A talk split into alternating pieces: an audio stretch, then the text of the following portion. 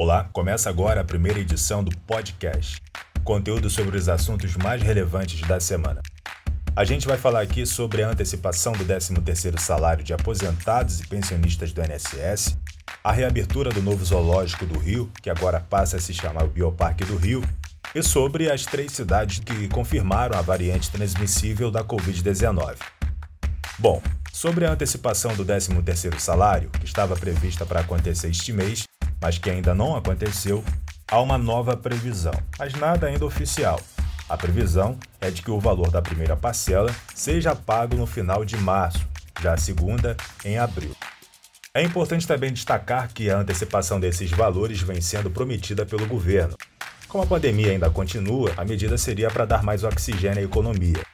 E pode ser bem possível essa antecipação, porque o 13º salário já está previsto no orçamento da União ou seja, o valor só será antecipado. O novo zoológico do Rio agora passa a se chamar Bioparque do Rio de Janeiro. O novo zoológico, novo porque passou por uma grande reforma, fica localizado na Quinta da Boa Vista, no bairro de São Cristóvão. Segundo informações do jornalrio.com.br, o bioparque será reaberto no dia 22 de março.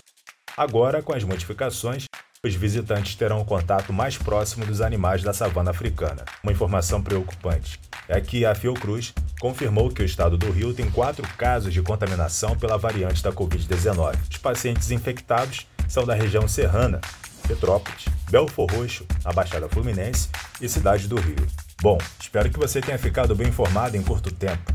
Ative as notificações da página e receba informações relevantes em curto tempo para não tomar o seu tempo. Até logo!